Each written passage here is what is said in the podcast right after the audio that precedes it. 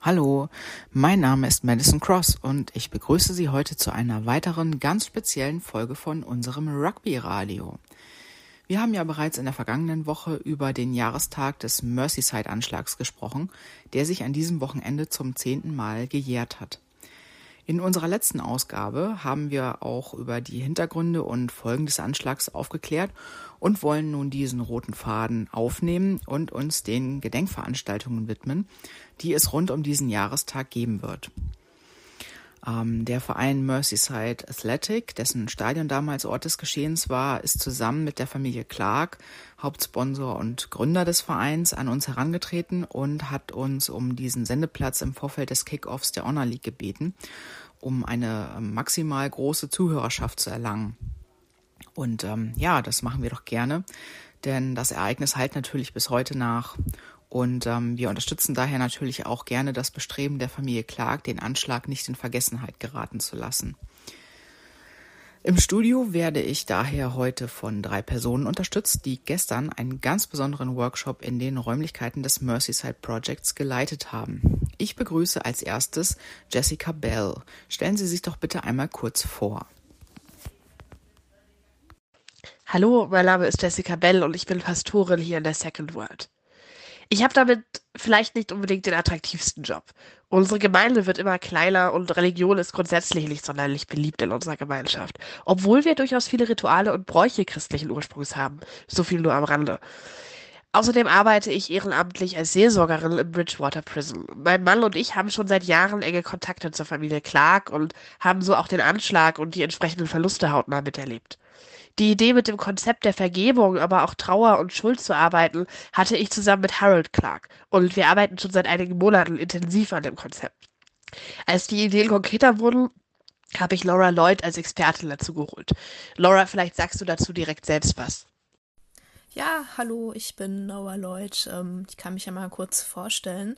Ich bin als äh, Profilerin tätig im Nightingale Institute of äh, Neuromagical Treatment ähm, sowie im Bridgewater Prison. Und ähm, ich arbeite ähm, hauptsächlich äh, systemisch mit äh, Patientinnen und Inhaftierten. Und ähm, ja, mein Ziel ist es dabei, ähm, hinter all das zu gucken, was äh, Menschen vordergründig preisgeben. Ähm, womit ich am liebsten arbeite, ist ähm, die Hypnose. Dazu, äh, dadurch kann ich mir am besten neue Zugänge äh, schaffen zum Unbewussten denn ähm, meiner Erfahrung nach liegen nämlich genau dort bei jedem Menschen unbewältigte Erlebnisse und verdrängte Emotionen. Ähm, aber eben solche, die gerade deswegen ähm, unser eigenes Handeln enorm beeinflussen. Das interessiert mich dann natürlich sehr. Ähm, ich versuche dann all das zu einem Großen und Ganzen zu verbinden ähm, weil ich einfach denke, es hängt unglaublich viel miteinander zusammen, was wir jetzt erstmal so gar nicht sehen, wo wir einfach viel, viel tiefer noch reingehen müssen. Das ist eine Aufgabe, ähm, da bin ich ganz ehrlich, da widme ich mich nicht ohne Grund. Ähm, meine Schwester Ivy Lloyd, ähm, einige haben wahrscheinlich von ihr gehört durch die Zeitung. Ähm, sie war selbst viele Jahre als Profilerin ähm, ein Teil der Borton Group, die ähm, unter anderem beim Merseyside-Anschlag ermittelt hat, aber auch schon viele Jahre zuvor zur Awakening-Bewegung Bewegung, und äh, sich ja eben mögliche Verbindungen äh, des, des magischen Clubwesens zur ähm, sogenannten Tafelrunde erschließen wollte ne, und da eben auch ermittelt hat. Ähm, genau durch die Verschwörung und äh, ja rund um die Experimente, ähm, damals hieß es ja noch Massaker von Harrington Hall ähm, und Evies Verhaftung, ähm, ja, habe ich selbst miterlebt, äh, wie schnell Grenzen zwischen Opfern und, und Tätern noch verschwimmen können und was, was das so mit einem macht.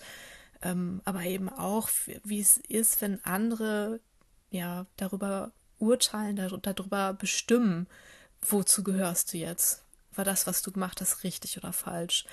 Ähm, deswegen stelle ich mir die Frage, ähm, immer wieder, was bedeutet es eigentlich, das äh, Richtige zu tun und ja trotzdem verurteilt zu werden. Das ist einer der Gründe, warum ich mich diesem Feld äh, so leidenschaftlich widme. Ja, sehr spannend. Ähm, vielen Dank, Mrs. Lloyd. Äh, da werden wir auf jeden Fall später noch tiefer in die Materie eintauchen. Ähm, zunächst mal wollen wir aber mit der Vorstellung weitermachen. Wir haben jetzt als äh, dritte Person noch William Marigold hier, der die beiden als Praktikant unterstützt hat. Ja, hallo, ähm, ich bin William Christopher Marigold, äh, 17 Jahre alt und habe gerade erst meinen Schulabschluss an der Skissex gemacht. Mein Vater ist Henry Lloyd Marigold, ähm, bekanntes Politikergesicht der Central Alliance und wie er und auch schon davor mein Großvater möchte ich auch grundsätzlich in die Politik gehen.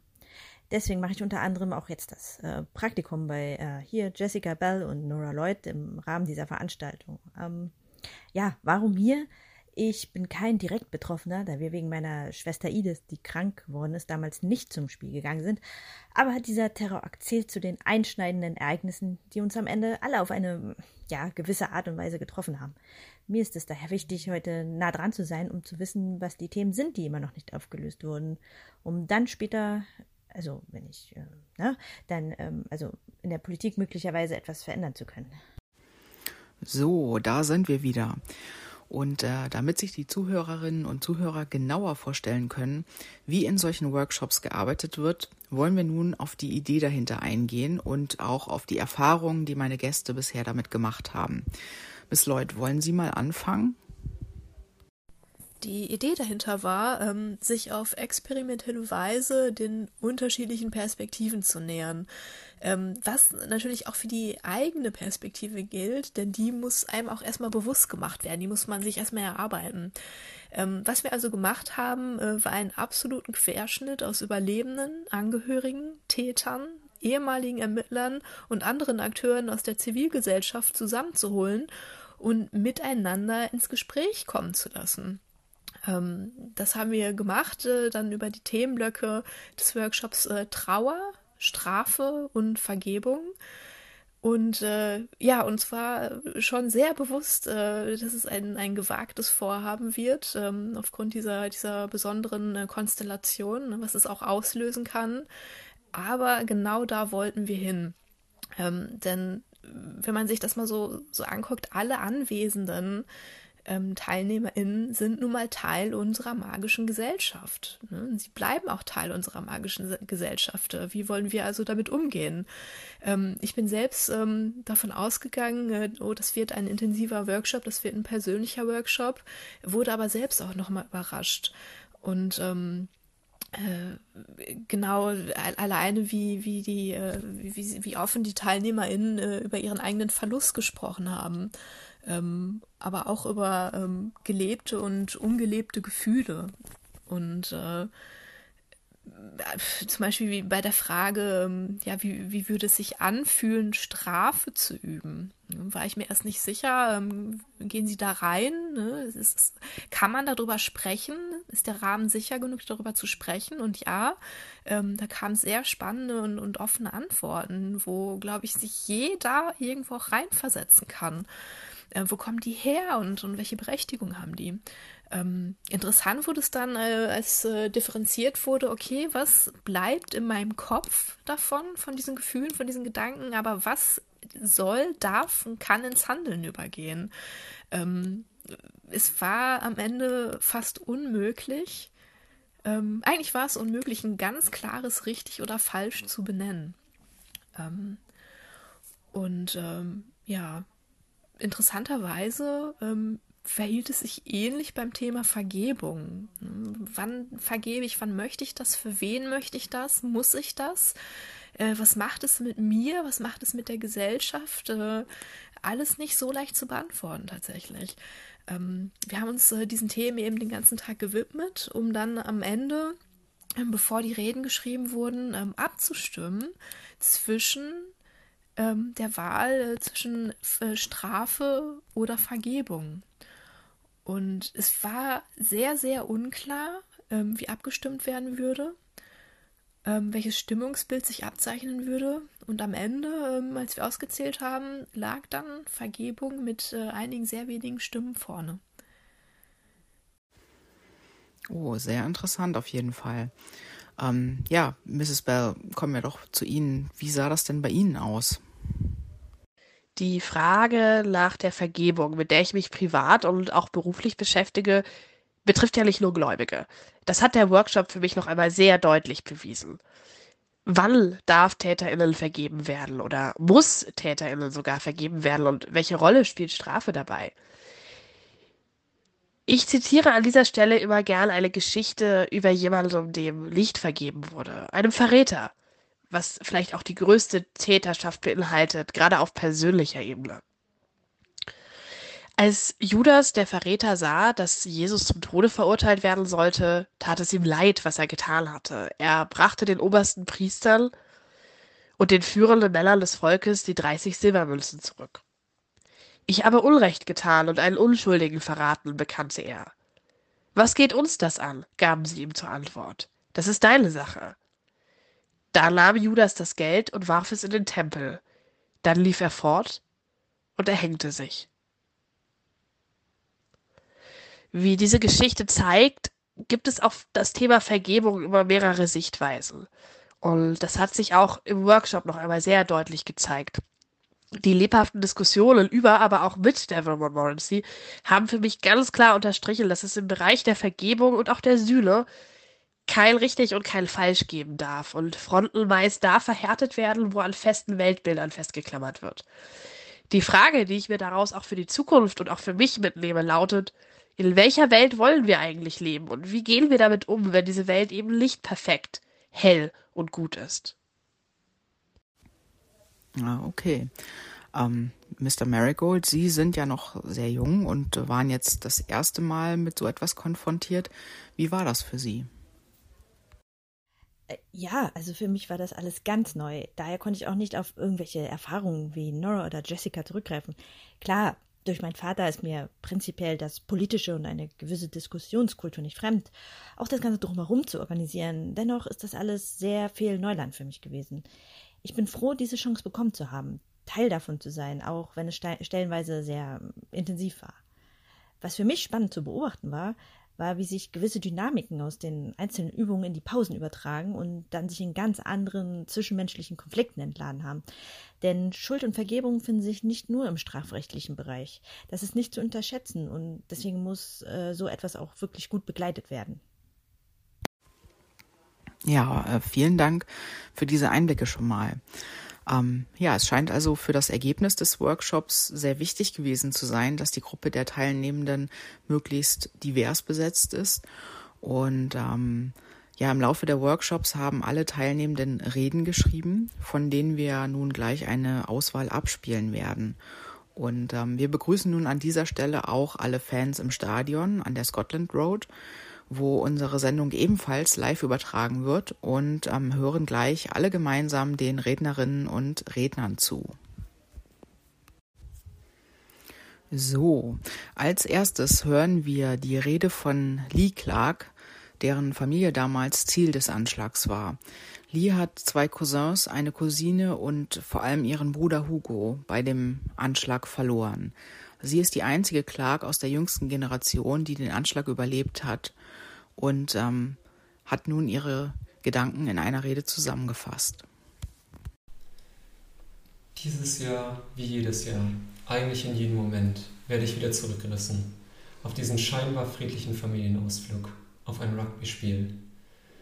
Eins meiner Lieblingserinnerungen, da wir dort endlich alle wieder beisammen waren, als ganz große Familie. Es war ein Event der Gemeinschaft, der Gleichheit, Dinge, die uns als Clarks immer so wichtig waren und heute noch an Wichtigkeit gewinnen konnten. Doch schon da war meine Stimmung gedrückt. Ja, ich hatte Angst. Denn obwohl ich nur acht war und alle älteren Familienmitglieder es vor mir geheim halten versuchten, waren mir auch die Briefe voller Hass und Todeswünsche aufgefallen. Hatte ich auch immer mal wieder in der Öffentlichkeit die Anfeindungen erlebt. Ich konnte sie nie ganz zuordnen und doch nahmen sie mich so genauso mit, jagten mir Angst ein, verstörten mich, weil das ein Verhalten und Werte waren, die ich nie so in meiner Familie vermittelt bekommen hatte.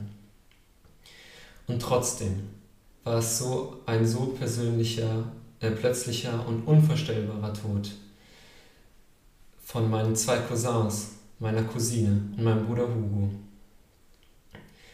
Der Anschlag richtete sich gegen uns, Jugendliche, Kinder, die zukünftigen Generationen, die die Täter doch eigentlich schützen wollten. Dieser Anschlag richtet sich gegen alle Exceptioners und andere, für die kein Platz in unserer Gesellschaft vorgesehen ist. Diese Plätze nehmen heutzutage lieber die Ausführer und Unterstützer und alle Sympathisanten der Awakening-Bewegung ein. So durfte ich im Rahmen einer Gedenkveranstaltung eine der TäterInnen den Platz belegen sehen und so in meiner Trauer begegnen. Ein Menschen, der mich und alle anderen Clarks auslöschen wollte. Das sind die Menschen, die einen Platz in unserer Gesellschaft einnehmen dürfen. Solange diese Menschen noch mit mir in diesen Gedenkveranstaltungen sitzen, ist ein Vergeben nicht möglich. Solange diese Menschen in unserer Gesellschaft einen Platz einnehmen können, ist ein Vergessen nicht möglich.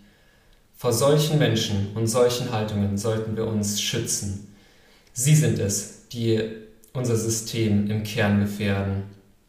So traurig um alle Opfer der Awakening-Bewegung und bitte nur sie um Vergebung. Vergebung dafür, dass wir sie nicht retten konnten vor den Tätern in unserer Gesellschaft. Als nächstes hören wir Olivia Marigold, Tochter des Politikers Henry Marigold, die uns an ihren Gedanken nach dem Workshop teilhaben lässt. Viele Menschen verbinden mit dem Anschlag vor zehn Jahren den Verlust von geliebten Menschen. Angst, Trauer, Hoffnungslosigkeit und Wut. Ich war neun, als ich von dem Anschlag erfuhr. Zu jung, um die Tragweite davon zu verstehen. Doch schon damals habe ich mich gefragt, was einen Menschen dazu bringt, eine solche Tat durchzuführen. Heute glaube ich, dass es hauptsächlich Angst ist. Die Angst, dass etwas kaputt geht, was man kennt und was man bewahren möchte. Letztendlich also die Angst vor einer Veränderung, bei der man nicht weiß, zu was sie führt. Aber Veränderung ist immer etwas, was im ersten Moment Angst macht. Und doch gehört sie zum Leben dazu. Nichts ist so beständig wie der Wandel. Man kann versuchen, ihn aufzuhalten, aber sollte man ihn nicht viel eher annehmen und das Bestmögliche daraus machen? Wir sind nicht allein, um uns dem Wandel zu stellen. Gemeinsam haben wir schon vieles erreicht. Die magische Gesellschaft hat sich entwickelt, in manchen Dingen zum Guten, in manchen vielleicht zum Schlechten. Aber wir können aus beiden lernen und daraus Schlüsse ziehen, es zukünftig besser zu machen. Nichts ist so beständig wie der Wandel und gemeinsam ist er weniger angsteinflößend. Nun hören wir die Worte von Adam Scott, der seine Eltern Daniel und Violet bei dem Anschlag verloren hat. Sie haben damals als Wächter gearbeitet und sich in ihrer Freizeit beim Merseyside Project engagiert. Und äh, sie waren damals mit ihrem kleinen Sohn vor Ort, als es passiert ist. Es gab für mich lange nur eine richtige Art, das schreckliche Attentat zu verstehen, zu deuten. Das war die Art, wie ich es damals wahrgenommen habe. Am 1.9.1978 war ich zehn Jahre alt. Ich war mit meinen Eltern im Stadion und es war alles gut bis ich mit dem Kopf auf Beton schlug und als Weise im Krankenhaus wach wurde. Für dieses Kind war klar, die Bösen, das waren diejenigen, die die Bomben hochgehen ließen, die politisches Statement und das Leben Unschuldiger gegeneinander verrechneten. Das Bild hat sich inzwischen erweitert. Wie bei einem farblos erscheinenden Lichtkegel ist in Wirklichkeit eine Vielzahl bunt verschiedener Teile für das Gesamtbild verantwortlich. Was ich gesehen habe, war blau. Eiskalt, ungemütlich und lebensfeindlich schmerzhafte Erinnerung hat sich nur langsam färben lassen, mit einem warmen Feuer, das die Verbundenheit von mir und anderen in mir weckt. Es hat gedauert, bis das Eis um mich getaut ist und ich das Gefühl von Wärme spüren konnte. Seit gestern geht das wieder. Ich habe Zuversicht gefunden in der Erinnerung an meine Eltern und ihrer Liebe zu Magic Britain aber vor allem in der Verbundenheit mit den anderen Trauernden, die meinen Schmerz geteilt und sich mit mir an das Feuer gesetzt haben, das sich manchmal aus Wut und Verzweiflung speist, aber so oft auch aus Liebe und Vertrauen, dass die Schatten der Vergangenheit zwar nicht auslöschen kann, sie aber für den Moment kleiner werden lässt. Ich wünsche mir für die Zukunft, dass wir alle diese Flamme in uns finden und mit unserem Nächsten teilen. Egal, ob der Nachname Marigold, Trevelyan oder Mullen ist, am Ende sind wir alle verbunden in der Magie.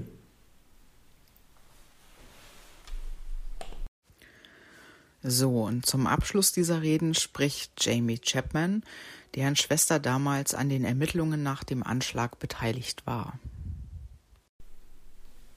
Für mich gibt es keine Worte, die dem Leid, das der Anschlag vor zehn Jahren verursacht hat, gerecht werden. Lässt mich sprachlos und ratlos verstummen. Ich habe viele Sätze und Absätze geschrieben und wieder gestrichen, viele Gedanken formuliert und wieder verworfen. Was geblieben ist, ist Stille. Und in dieser Stille die Trauer. Die Trauer um 53 Menschen, die so brutal aus dem Leben gerissen worden sind. Trauer um die zerstörten Leben vieler der Hinterbliebenen. Trauer um die fehlende Freude und Leichtigkeit, die bei vielen durch Wut und Bitterkeit ersetzt worden ist. In dieser Stille ist auch die Wut. Die Wut, dass es Menschen gibt, die anderen Menschen so etwas antun können. Die Wut, dass durch die Entscheidung einiger weniger die Leben von vielen auf so furchtbare Art und Weise beendet und beeinflusst worden sind. Und die Wut darauf, dass sich eigene Glücksmomente oft wie Verrat anfühlen. In dieser Stille liegt aber auch die Hoffnung. Die Hoffnung, dass so etwas nie wieder passiert, dass wir irgendwann unsere Sprachlosigkeit überwinden können und die Hoffnung, dass wir Freude und Leichtigkeit zurückgewinnen können, ohne uns schuldig zu fühlen. Und so ist die Stille doch gefüllt. Gefüllt mit Trauer, mit Wut und Hoffnung. Eine Stille, die all denen eine Stimme gibt, die wir verloren haben. So, da sind wir wieder. Ja, das waren die Reden der Workshop-Teilnehmenden. Und ähm, wir bedanken uns sehr für die teilweise doch sehr bewegenden Worte und auch die Offenheit, diesen ja sehr persönlichen Einblick mit Magic Britain zu teilen. Und ähm, nun wollen wir uns noch mal näher mit dem Workshop selbst beschäftigen und ähm, daher würde ich noch mal eine Frage hier in die Runde im Studio geben. Ähm, was nehmen Sie persönlich, was nimmt jeder einzelne von Ihnen aus diesem doch sicherlich sehr herausfordernden Tag mit? Miss Lloyd, wollen Sie wieder anfangen? Ich habe für mich mitgenommen, nicht einfach nach einer richtigen Antwort zu suchen und etwas ähm, nicht unbedingt einfach so stehen zu lassen, sondern weiter Fragen zu stellen. Eben Fragen, Fragen danach, ähm, warum Menschen äh, schreckliche Taten begehen, äh, aber auch was nach der Tat passiert, ne? was Strafe bedeutet, was äh, Vergebung bedeutet, vor allem für einen selbst ähm, ich denke, das ist eben, was wir machen können, immer wieder in diese Fragen zu gehen und ähm, ja, diese, die eben zu stellen, äh, wahrscheinlich sogar wichtiger ist, als ähm, ja, schnelle Antworten zu geben. Ich habe natürlich direkt für Diskussionen gesorgt, als ich Verity Devon Morency, eine der verurteilten Täterinnen, als Teilnehmerin für den Workshop mitgebracht habe.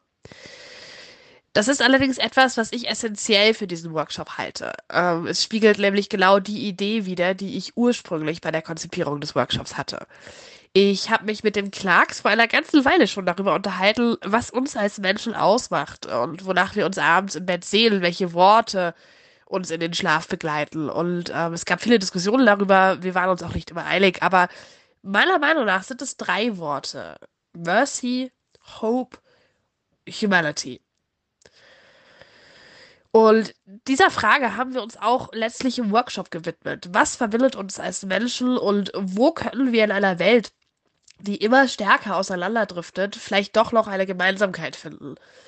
Und natürlich gab es zunächst sehr festgefahrene Meinungen, die wir aber mit unserem Workshop auch aufweichen konnten, um letztlich dann ganz offen an die Fragen von Strafe und auch Vergebung heranzugehen.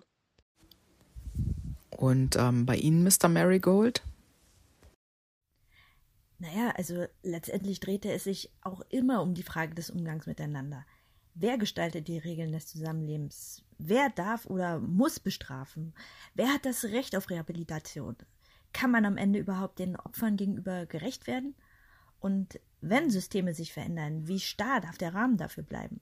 Welche Neuerungen fördern oder bedrohen die Gemeinschaft? Es war für mich unglaublich spannend, diese Fragen aus verschiedenen Perspektiven zu beleuchten. Auch zu sehen, dass es nicht immer eine Lösung gibt, die alle befriedigt. Etwas, das in der Politik verstanden werden muss. Vielen Dank. Ja, und ähm, während sich im Stadion die Akteure jetzt bereits für den nächsten offiziellen Gedenkakt fertig machen, möchte ich mich hier im Studio bei meinen Gästen ganz herzlich bedanken für diesen Einblick in ihre Arbeit. Ein sehr spannendes Thema, wie ich finde, und auch eine ganz andere Herangehensweise, als es viele im Vorfeld dieses Jahrestags erwartet haben. Ähm, ja, aber die Familie Clark war ja auch schon immer bekannt dafür, Konventionen zu brechen und äh, Dinge anders anzugehen. Von daher ist es eigentlich auch eine sehr passende Art, mit diesem Tag umzugehen, denke ich. Und ähm, jetzt hören wir erst noch ein wenig Musik, bevor wir dann ins Stadion schalten, wo Premier Imogen Bale und der Verbandspräsident der Harrington Rugby Union, Cormac O'Sinead, ein paar Worte sagen werden. So, zurück im Studio. Und wie ich gerade höre, wird im Stadion an der Scotland Road in Kürze unsere Premier an das Mikrofon treten. Ähm, ja, der Festakt vor Ort live wurde ja auf Drängen der Sicherheitskräfte so kurz wie möglich gestaltet, sodass nun also lediglich die Premierministerin Imogen Bale sowie der Präsident der Harrington Rugby Union, Cormac O'Sneed, ein paar Worte sagen werden. Und ähm, oh, ich höre, es geht los mit Mrs. Bale. Sehr geehrte Familie Clark, liebe Betroffene und Angehörige der Opfer, liebe Rugby-Fans. Manchmal fehlen einem einfach die Worte. Und so geht es mir, wenn ich an diesen Tag vor zehn Jahren denke. Was als unbeschwerter Sonntagnachmittag geplant war, geht in die Geschichte ein als einer der schlimmsten politisch motivierten Anschläge unseres Landes. Nichts und niemand kann uns die Unbeschwertheit zurückbringen, die Leichtigkeit, denn sie ist an diesem Tag für immer gegangen. Zeit heilt alle Wunden? Nein. Diese Wunde wird niemals heilen.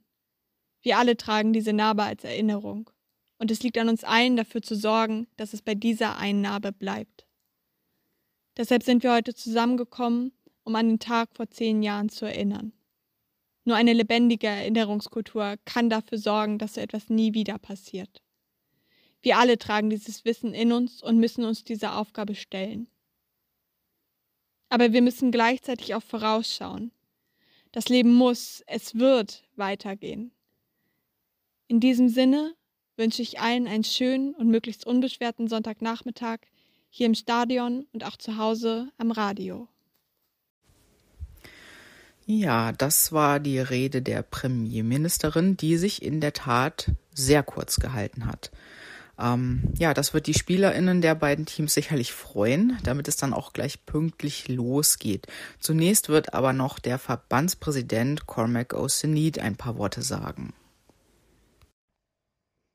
Sehr geehrte Familie Clark, Premier Bale, geehrte Ehrengäste, liebe Sportfans.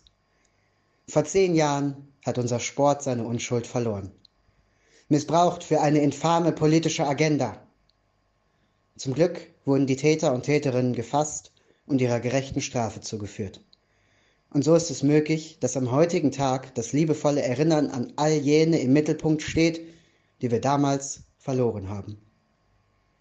Diese Erinnerung führt uns alle heute hier wieder zusammen, im Stadion, zu unserem geliebten Rugby-Sport, der uns alle verbindet. Alle Generationen, Menschen jeder Herkunft, aller Stände. Hier gibt es keine Unterschiede, auf dem Feld zählt nur die Leistung. Und deshalb lasst uns alle zusammen nun jubeln und die Teams unterstützen, die gleich den Rasen betreten. In einer schönen Geste werden beide Teams zunächst gemeinsam den Opfern gedenken, ehe es dann hoffentlich freundschaftlich und fair zur Sache geht. In diesem Sinne wünsche ich uns allen einen sportlichen Tag. Ja, das war der offizielle Festakt, der in der Tat doch recht kurz ausgefallen ist, wenn man das mit anderen äh, Veranstaltungen dieser Art äh, vergleicht. Ähm, ja, die Familie Clark selbst verzichtet übrigens ganz bewusst darauf, hier noch weiter groß in Erscheinung zu treten. Denn ähm, ja, wie Sie im Vorfeld schon betont haben, soll es eben nicht um Sie gehen, sondern um alle betroffenen Menschen. Und ähm, ja, das war's dann auch für heute. Wir machen hier gleich weiter mit der Live-Berichterstattung von den Spielen der Honor League, bevor es dann nachher um 15 Uhr mit den Spielen der Brooms Joy League weitergeht. Tschüss und bis bald, Ihre Madison Cross.